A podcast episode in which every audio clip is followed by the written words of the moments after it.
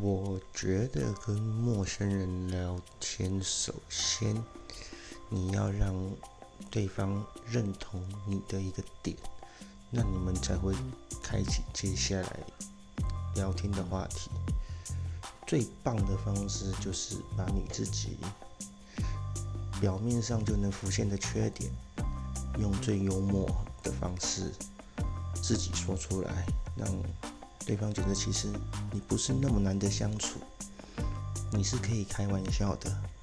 那既既然可以开得起玩笑的人，那么聊天就是很 relax 放松的。所以我觉得不要太在乎自己的缺点，有点自信，这样跟人家聊天你就会通行无阻，话题会一直源源不断。